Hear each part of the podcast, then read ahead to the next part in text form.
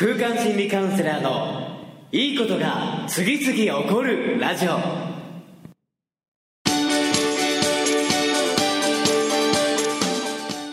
いいことが次々起こりまくっている世界中のリスナーの皆様。おはようございます。空間心理カウンセラーの伊藤裕二です。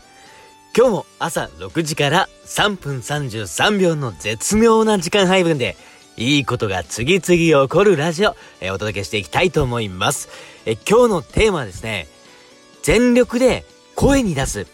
というテーマでお届けしていきたいと思います。え声に出すこと、これね、非常に重要だなといつも思っているんですけれども、しかも全力で声に出していく。えこれが本当に大事だなということを僕はね、昨日、娘の小学校の参観があって行ってきたのですが、えその時の挨拶を見て、聞いて、えそれを実感しました。もう素晴らしいですね。もうこの子供たちの挨拶の仕方というか、なんかね、もう純粋で、しかも全力で、もう、ね、授業が始まる時、そして終わる時の挨拶がもう本当にね、元気よくて、全力でね、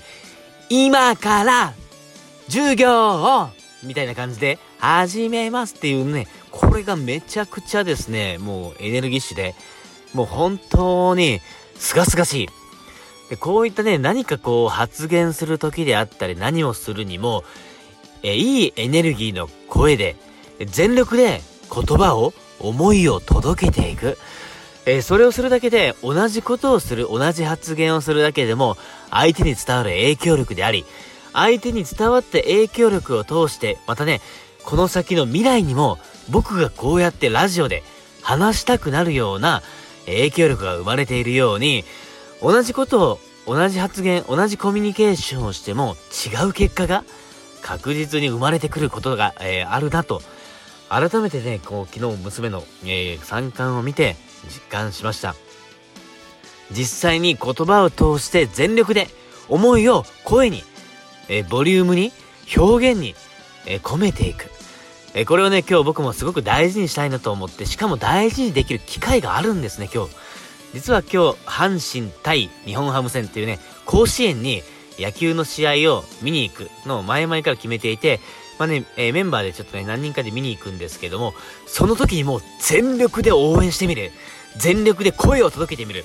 ということを、え、甲子園球場でどれぐらいの響きが生まれるのかなというのを、えー、楽しみにしながら、僕もね、今日、思いっきり全力で声に出してみる。ということを行ってみたいと思っています。えぜひあなたも今日発言をすること、言葉にすること、言ってらっしゃい家族に言うことなどもぜひ全力で言ってらっしゃいっていう風な形で言ってみたらいいんじゃないかなと思いました。いいこと次々連鎖させていきましょう。